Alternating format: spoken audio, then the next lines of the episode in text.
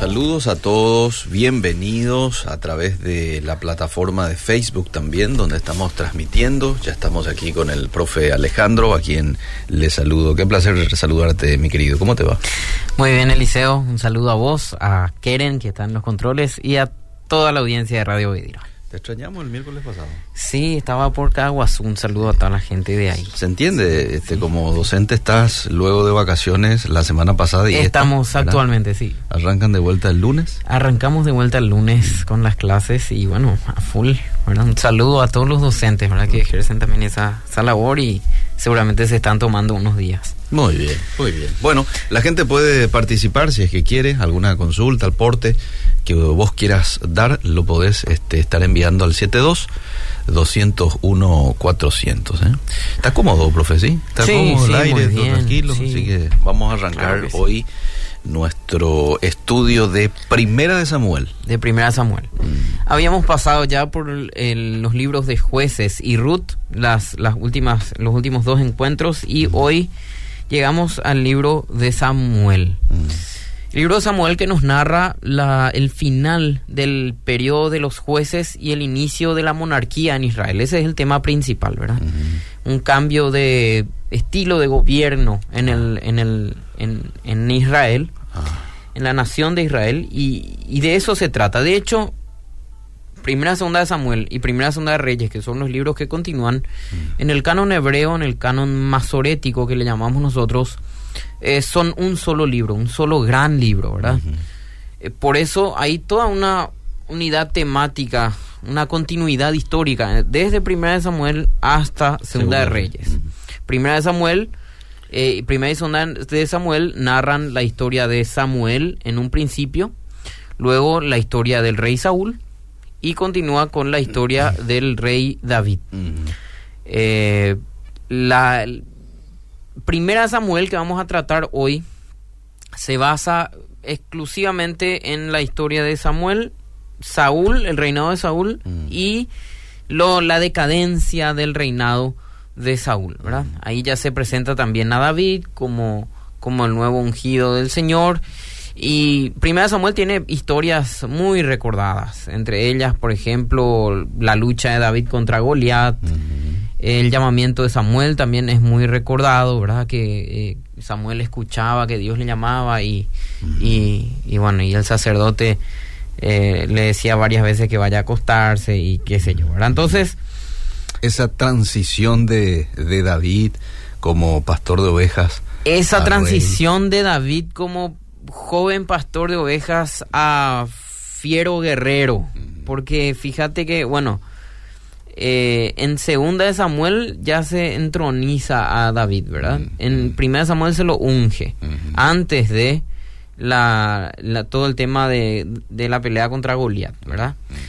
Eh, y luego, desde, lo, desde el capítulo 17, 18 hasta el capítulo 31 se narran las diferentes persecuciones que tuvo que sufrir David de parte del rey Saúl. Con todo eso de los celos de Saúl, de David, eh, Saúl mató a sus miles, pero David a sus diez miles. Y entonces esto generó celos en Saúl, que empezó a perseguirlo.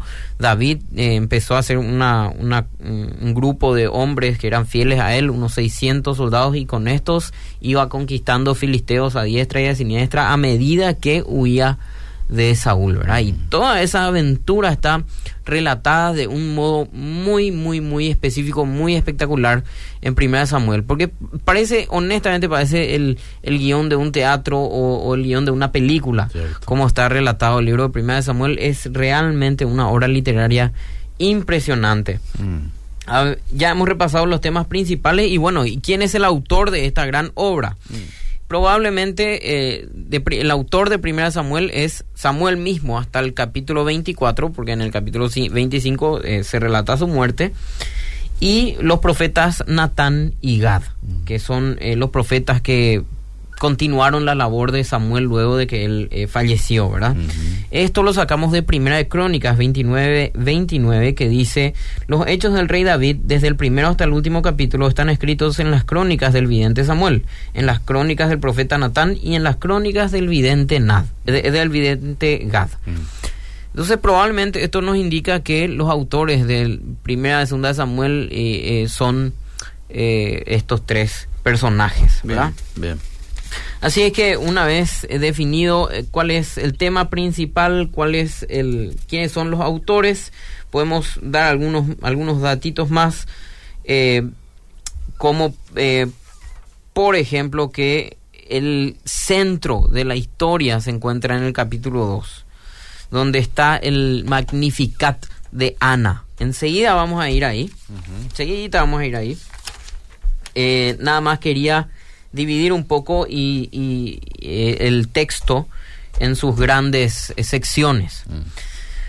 Comienza con la historia de Samuel y Saúl. En los capítulos 1 al 7 el libro se ocupa básicamente de el, Samuel como juez. Desde el nacimiento de Samuel hasta, eh, hasta la puesta de Saúl como rey. En el capítulo 1 a 7 están, podríamos decir, son las aventuras de Samuel.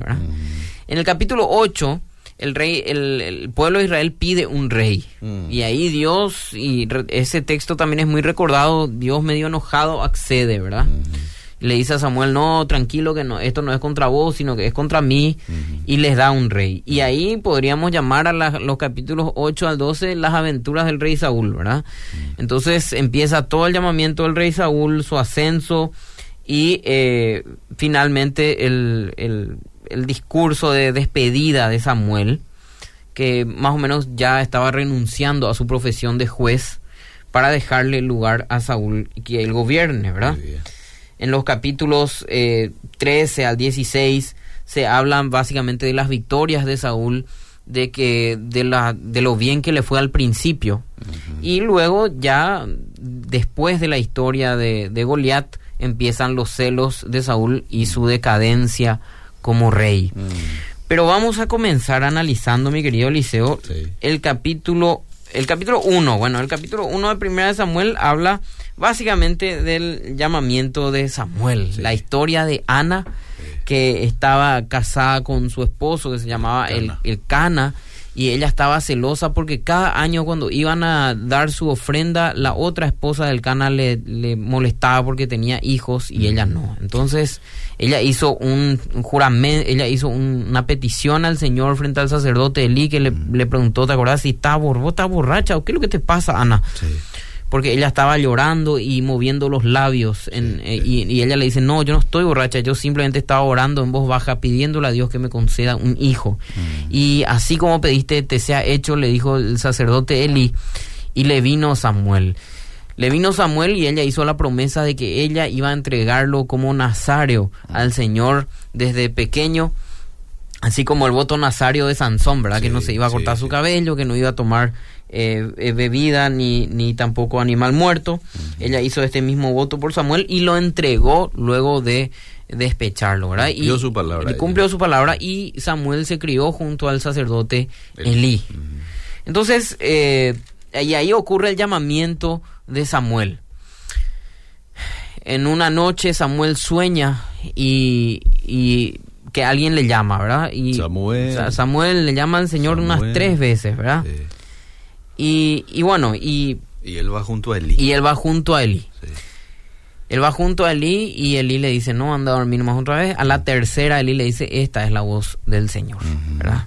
Entonces ahí está la historia del llamamiento. Pero antes de continuar, vamos a... Hay una pausa en el capítulo 2 donde Ana hay un magnificat, un cántico, una poesía de Ana en el capítulo 2 en agradecimiento a que... En agradecimiento a Dios porque le concedió su oración de darle un hijo.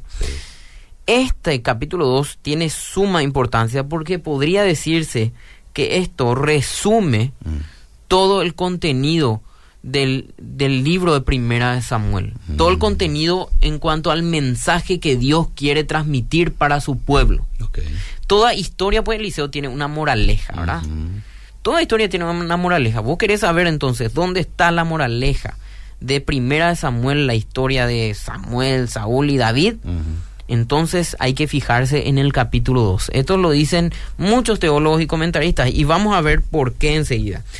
Así que vamos a leer este, este Magnificat, los primeros 10 versículos, por favor, del capítulo 2 de Primera Samuel. Y Ana oró y dijo, mi corazón se regocija en Jehová, mi poder se exalta en Jehová, mi boca se ensanchó sobre mis enemigos por cuanto me alegré en tu salvación. No hay santo como Jehová, porque no hay ninguno fuera de ti, y no hay refugio como el Dios nuestro. No multipliquéis palabras de grandeza y altanería, cesen las palabras arrogantes de vuestra boca. Ahí empieza la primera lección. No multipliquéis palabras de grandeza y altanería, cesen las palabras arrogantes de vuestra boca. Este es Dios rechaza al orgulloso y da gracia a los humildes. Mm. Primera lección que nosotros encontramos acá. No hay refugio como Dios, dice antes. Él es el santo. No hay mm. ningún otro Dios fuera de Él. Mm. Otra lección importante. Y seguimos. Porque el Dios de todo saber es Jehová, y a Él toca el pesar las acciones. Los arcos de los fuertes fueron quebrados y los débiles se ciñeron de poder. Los saciados se alquilaron por pan y los hambrientos dejaron de tener hambre. Dios hace justicia, Él es el dueño de la justicia y Él es el dueño de la fuerza y del poder. ¿Seguimos? Hasta la estéril ha dado a luz siete y la que tenía muchos hijos languidece. Jehová mata y Él da vida. Él hace descender al Seol y hace subir. Jehová empobrece y él enriquece, abate y enaltece. Él levanta del polvo al pobre y del muladar exalta al menesteroso, para hacerle sentarse con príncipes y heredar un sitio de honor, porque de Jehová son las columnas de la tierra y él afirmó sobre ellas el mundo. Él guarda los pies de sus santos, mas los impíos perecen en tinieblas, porque nadie será fuerte por su propia fuerza, Delante de Jehová serán quebrantados sus adversarios y sobre ellos tronará desde los cielos. Jehová juzgará los confines de la tierra, dará poder a su rey y exaltará el poderío de su ungido. Delante de Jehová serán quebrados los adversarios. Nadie será fuerte por su propia fuerza. Esta es, este es como un, este es el, el, el meollo de la cuestión. Eh, sobre esta verdad, sobre esta moraleja, se basa toda la historia. Los que confían en la fuerza del Señor, los que son obedientes al Señor, por más que sean pequeños, serán enaltecidos. Así mismo como fue David, y así mismo como fue la actitud de Saúl al principio, cosa que cambió después. Porque al que se enaltece, Jehová lo humilla. Entonces, esta, esta poesía que Samuel pone tan hermosamente al principio del libro, ya nos resume, ¿no? nos dice, acá está la moraleja, no hace falta que ustedes interpreten, acá está. Hay una, hay una, hay una, hay una, un poema al final de Segunda de Samuel 22, mm. donde también se puede conectar con este poema. Y eso vamos a hacerlo el próximo miércoles para ver qué conexión hay. Porque este poema abre la historia y aquel otro cierra la historia. Mm. Entonces se forma ahí un arco argumentativo, ¿verdad? Te pongo la moraleja, te cuento la historia y después reafirmo la moraleja. Eso es básicamente la composición del libro de Primera y Segunda de Samuel, que al fin y al cabo son un solo libro, ¿verdad? Entonces ahí empieza la historia y nos quedamos en Samuel con los hijos de Elí. Y el mensaje que Dios le había dado a Samuel esa noche que él soñó mm. era un mensaje muy difícil para Elí. Mm. Y Elí a la mañana siguiente le pregunta a Samuel y le dice, mm. ah, Samuel, ¿qué te dijo el Señor? Contame que palabra por palabra. Si no, vas a que perezcas vos y seas maldito. Y, le, y bueno, entonces, y le contó Samuel y le dijo, mira, el Señor me contó, me dijo que Él va, eh, va, a, va, a quitarte, va a quitarte a vos el sacerdocio y le va a matar a tus dos hijos porque ellos son perversos y vos no le educaste a tiempo. Hmm. Y bueno, le dijo Eli, ¿verdad? Y así empieza la historia de Samuel. Hmm. Luego encontramos una, una, una historia interesante en el medio. Hmm. Los filisteos vienen a atacar a Israel y los israelitas agarran y dicen, vamos a poner el arca del pacto enfrente de nosotros. Mm. Y esta, esta, esta, esta arca nos va a defender. Mm.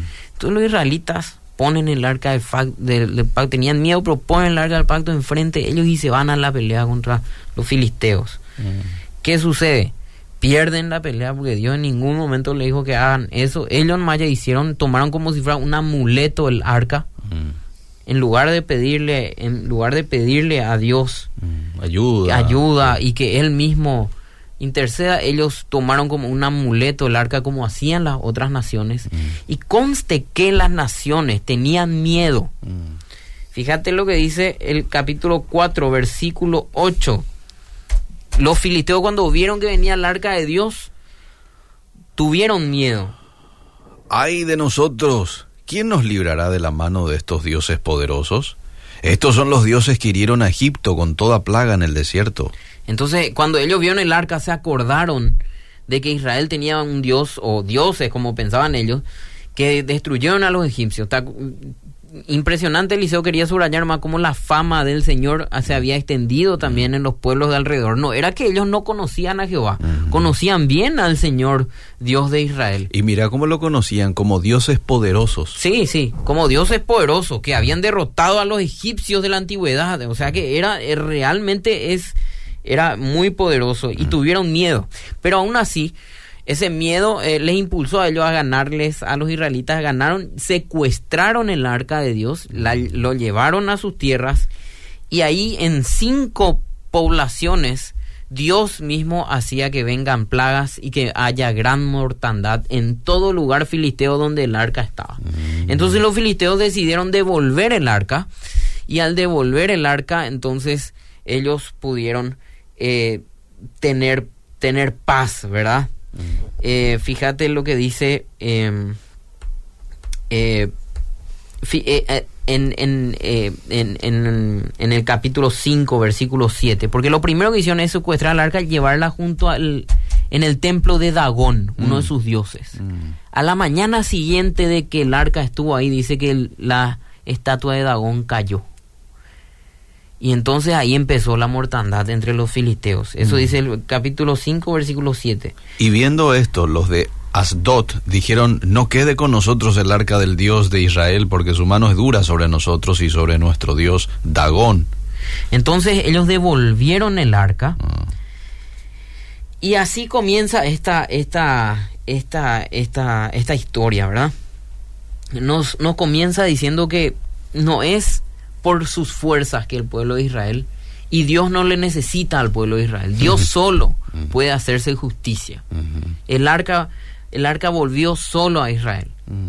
Dios permitió que se lleven el arca y Dios hizo que el arca vuelva, ¿verdad? Y fíjate nomás, eh, entonces a partir del capítulo 7, ahí empieza a fungir Samuel como, eh, como juez sobre Israel. Y dice que Samuel hacía un muy buen trabajo. Ahí encontramos, por ejemplo, el, una de las conquistas de Samuel, que también luchaba contra los filisteos, encontramos el famoso capítulo 7, versículo 12, eh, de, que, que, que, es un versículo muy conocido. Tomó luego Samuel una piedra y la puso en Mispa y Zen y le puso por nombre Benecer, diciendo, hasta aquí nos ayudó Jehová. Samuel tenía un ministerio muy próspero. Él derrotó a los filisteos después de que ocurrió esta historia del arca. Y fíjate que hasta acá es parece una historia más del libro de jueces. Porque Samuel era un juez más en Israel. Y Israel estaba en el mismo ciclo de siempre. ¿Cuál era el ciclo? Pecado, eh, anuncio de condena, arrepentimiento, rescate por parte de Dios. Ese mismo ciclo se repetía acá, solamente que el juez esta vez era Samuel. Samuel gobernó durante toda su vida, dice, mm. y hizo muy buen trabajo. Eh, el problema de Samuel fue que también sus hijos eh, fueron malos. Eh, los hijos de Samuel. Los hijos de Samuel. Misma ah. historia que se repitió con el libro. Sus hijos no hacían bien su trabajo, ¿verdad? fíjate lo que dice capítulo 8, versículos 2 y 3. Samuel 8, 2 y 3. Y el nombre de su hijo primogénito, primogénito fue Joel, y el nombre del segundo Abías. eran jueces en Berseba, pero no anduvieron los hijos por los caminos de su padre, antes se volvieron tras la avaricia, dejándose sobornar y pervirtiendo el derecho. Muy interesante que Samuel eh, los hijos de Samuel también se desviaron, habiendo sido él un hombre tan fiel al Señor. Mm, ¿Habrá fallado él como padre? Y esa es una sido- gran pregunta que nos queda, Eliseo, ¿verdad? Porque en la, en la palabra no ninguna parte Mm, habla mal de Samuel, de que Samuel cometió un error, de que no, Samuel era un profeta fiel, mm, el juez más fiel del Antiguo Testamento, no, no, no hay otro como él. Él no cometió ni un error, pero impresionantemente sus hijos salieron mal. mm. Muy, muy, muy interesante, ¿verdad? Muchas veces nosotros no podemos dominar sobre nuestros hijos. Y consecuencia de esto fue que Israel empezó a pedirle un rey mm, a Samuel, ¿verdad? Vieron que con, con Samuel estaban súper bien, ¿verdad? Mm. Ganaban batallas. Samuel hacía que el pueblo obedezca al Señor. Pero cuando se hizo viejo, entonces ahí sus hijos empezaron a obrar mal y el, y el pueblo empezó a pedir un rey a Dios. Mm. Y ahí viene el trágico versículo 7 del capítulo 8. Versículo 7 dice, y dijo Jehová a Samuel, oye la voz del pueblo en todo lo que te digan, porque no te han desechado a ti, sino a mí me han desechado, para que no reines sobre ellos. Así que Dios, un poco triste, enojado, le concede a Israel su deseo. Y bueno, y le dice, bueno, después de Samuel, yo voy a poner un rey. Mm. Un rey que ustedes estaban pidiendo. Ahora, no, no es que la monarquía, no es que la monarquía no estaba dentro de los planes de Dios, estaba dentro de los planes de Dios. De hecho, están las leyes del Deuteronomio, Mm. el tema de cómo debe gobernar el rey. El tema es que Israel le pidió un rey como tienen las naciones de alrededor. Ah, Ese fue el problema. El problema no es que ellos hayan, el problema no fue que Dios no haya querido que Israel tenga rey. Mm. El problema fue que Israel quería un rey como las naciones de alrededor. Mm. Y Dios les dio ese rey como las naciones de alrededor. ¿Y cómo probablemente quería Dios? ¿Un rey? Eh, de- ¿Cómo está en? Deuteronomio? ¿Cómo está en Deuteronomio? Eh, capítulo, espérense, ya te digo, eh, 17, 14 al 20. Deuteronomio 17. Vamos a ir un ratito ahí. 17. 14 me dijiste. Ujú. Disculpa que te interrumpa un ratito, Sí, acá, pero claro. vamos un Sí, ratito para sí. Vamos para, profundizar. para profundizar. Cuando hayas entrado en la tierra que Jehová tu Dios te da y tomes posesión de ella y la habites y digas, pondré un rey sobre mí, como todas las naciones que están en mis alrededores, ciertamente pondrás por rey sobre ti al que Jehová tu Dios escogiere. Ah, mira, mira. De entre tus hermanos pondrás rey sobre ti. No pondrás poner, eh, no podrás poner sobre ti a hombre extranjero que no sea tu hermano. Pero él no aumentará para sí caballos ni hará volver al pueblo. Eh, espera, Egipto. escucha, no, eh, esa parte es lo que yo quería saber. Ah, espera. No, no, no. Pero él, él, el rey, El rey. no aumentará para sí caballos, Claro. ni hará volver al pueblo a Egipto con el fin de sí. aumentar caballos, porque Sí. Jehová os ha dicho, no volváis nunca por este camino, Sí. ni tomará para sí muchas mujeres, para que su corazón no se desvía, ni plata ni oro amontonará para sí en abundancia. Y cuando se siente sobre el trono de su reino, entonces escribirá para sí en un libro una copia de esta ley, del original que está al cuidado de los sacerdotes levitas, y lo tendrá consigo, y leerá en él todos los días de su vida, para que aprenda a temer a Jehová su Dios, para guardar todas las palabras de esta ley y estos estatutos para ponerlos por obra, para que no se eleve su corazón sobre sus hermanos, ni se aparte del mandamiento a diestra ni a siniestra, a fin de que prolongue sus días en su reino, él y sus hijos en medio de Israel. Fíjate, ¿eh? Clarito. ¿Cuál es la primer, el primer requisito que exigía Dios que él tenía que escoger? Sí. Ciertamente él le escogió a Saúl. Segundo requisito, que él no, no acumule muchos caballos. ¿Qué quiere decir eso? Fuerza militar. Que su fuerza, que no, su confianza no esté en su fuerza militar, sino que esté en Dios. Que no tenga muchas Que mujeres. no tenga muchas mujeres y no tenga muchas riquezas. Mm, ¿Cuál fue el problema de Saúl? De Salomón, muchas mujeres. mm. ¿Cuál fue el problema de Saúl? La fuerza militar. N- No confió en Dios. Ya. ¿Cuál fue el problema de David? Que también mandó censar al pueblo. Mm. Fuerza militar. Ningún rey en Israel lo hizo completamente bien. Mira. Y lo principal, Mm. que la ley esté por sobre el rey. Tenía que leer el libro de la ley, aprendérselo y aplicarlo. Porque en las naciones circundantes de Israel, el rey era la ley. Él era el soberano, él era el Dios incluso en las naciones circundantes, como ocurría en Egipto. Aquí Dios planteaba que sea la ley y luego el rey. La ley y luego el rey. Y no tenía que acumular, eh, y la ley y luego el rey, pero el rey ni siquiera es superior a sus hermanos, porque no tenía que acumular muchas riquezas. Mm. Entonces el, el, el, rey era un siervo del Señor mm. que estaba a nivel de sus, de sus demás hermanos. Y eso era un concepto totalmente revolucionario a lo que los, los, las naciones circundantes entendían. ¿Sí? Muy bien, muy bien. Entonces, ¿qué le da Dios a Israel cuando le piden a Saúl? Mm. Samuel les advierte y le dice, ustedes están pidiendo un rey. Y a este rey ustedes le van a tener que dar una parte de sus tierras, le van a tener que dar sus posesiones, le van a tener que dar sus hijos para que se vayan a la guerra con ellos. Ustedes van a tener que trabajar para este rey, para hacerle sus escudos, sus armas, su espada, para que él salga a la conquista. Él va a tener derecho de hacer todo eso con ustedes y lo va a hacer. Les va a explotar, no les va a tratar bien, todo eso está ahí en el capítulo 8. Igual para quieren para su rey, le dice Samuel. Sí, igual queremos para nuestro rey espectacular, perfecto. Entonces Dios escoge al Saúl. Capítulo 9, versículos 1 y 2, si puedes leer, por favor. Capítulo 9 de 1 Samuel, versículos 1 y 2. 9, 1 y 2. Había un varón de Benjamín, hombre valeroso, el cual se llamaba Asís, hijo de Abiel, hijo de Seror, hijo de Becorat, hijo de Alfía, hijo de un benjamita, y tenía él un hijo que se llamaba Saúl, joven y hermoso, joven y hermoso. Entre los hijos de Israel no había otro más hermoso que él. De hombros arriba sobrepasaba a cualquiera del pueblo. Perfecto. Entonces, este era, el, el Dios les puso así, uno como ellos querían. Uno de la tribu de Benjamín, la tribu más perversa de Israel.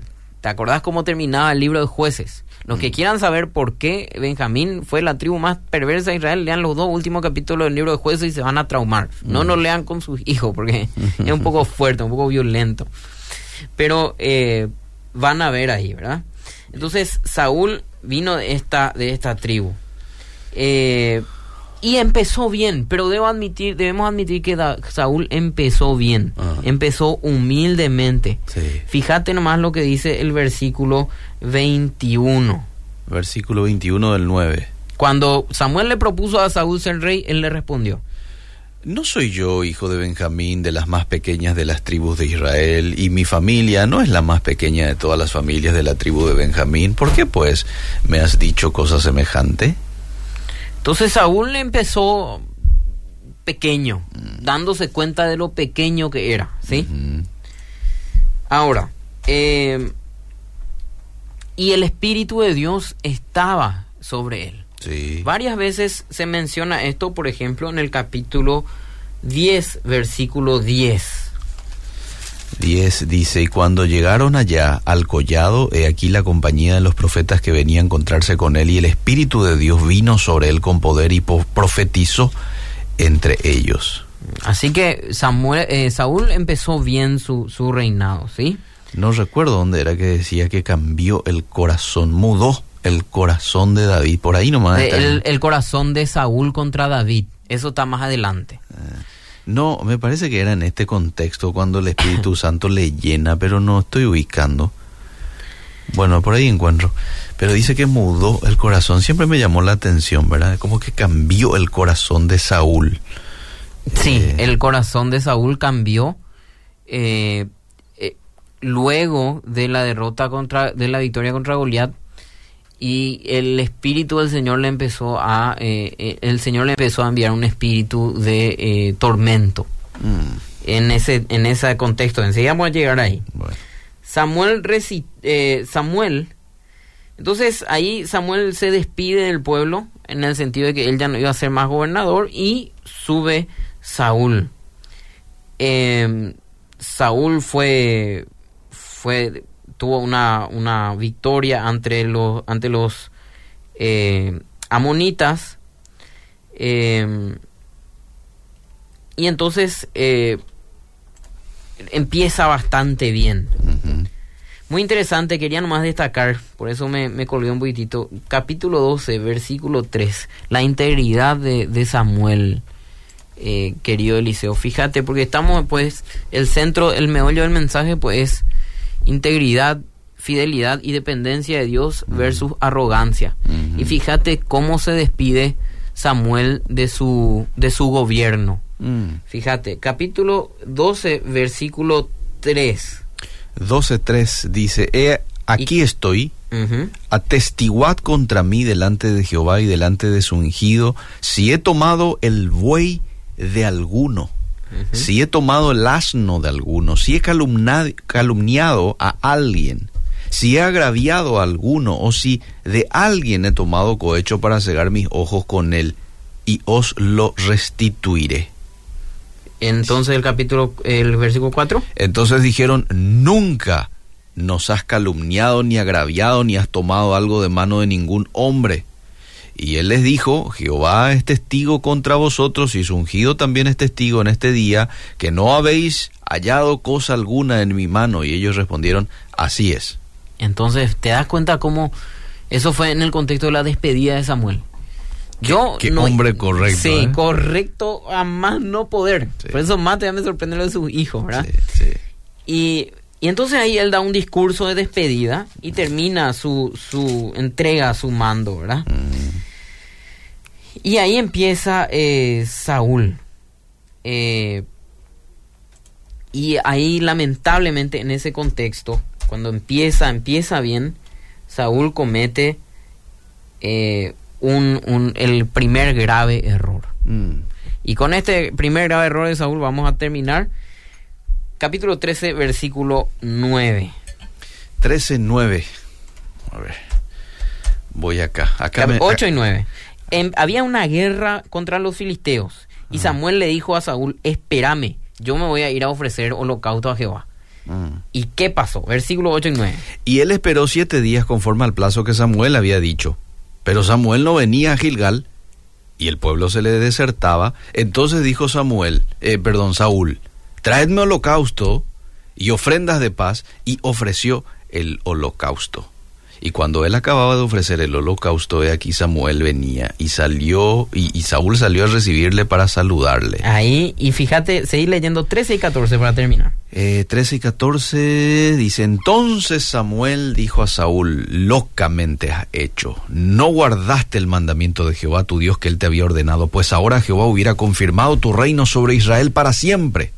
Mas ahora tu reino no será duradero. Jehová se ha buscado un varón conforme a su corazón, al cual Jehová ha designado para que sea príncipe sobre su pueblo, por cuanto tú no has guardado lo que Jehová te mandó. Quisiera destacar nomás lo que después dice Saúl- Sam- eh, lo que después dice Jehová con respecto a David. Cuando él elige a David, David era el más pequeño Sí. de todos sus hermanos. Sí. Y dice, yo no miro lo que mira el hombre, Sí, señor. pues yo miro el corazón. Mm. Saúl empezó bien, pero tenía un problema grave, su corazón. Mm. Que esto nos deje reflexionando un poco sobre el mensaje de Primera de Samuel. El, Dios pesa los corazones, Dios mira el corazón del hombre. Que, que cada uno de nosotros podamos ver nuestro corazón cómo está delante del Señor y arrepentirnos. Porque a pesar de que David no era un, un- no era eh, eh, era conforme al corazón de Dios, él también cometía errores, Mm. pero se arrepentía. Después vamos a ver cómo era el arrepentimiento de Saúl en contraste con el arrepentimiento de, Sa- de Qué David. lindo, qué lindo. Qué gusto da escucharle los miércoles, me dice aquí un oyente. Se aprende mucho. Bendiciones. Paz del Señor varón. Eh, ah, para Eliseo, primera de Samuel 19. Ah, ya, jamisa peiste, bebé. Diez- Primera de 19. Samuel 19. Vamos a ver. Aconteció luego que al volver él la espalda para apartarse de Samuel, le mudó Dios Ah, su ahí corazón. Ahí está. Mm. Y todas estas señales acontecieron aquel día. Bueno. Sí, sí, sí. Siempre me llamó la atención esta, esto que le Sí, mudó sí. el corazón y, y después este hombre que no termina bien, ¿verdad?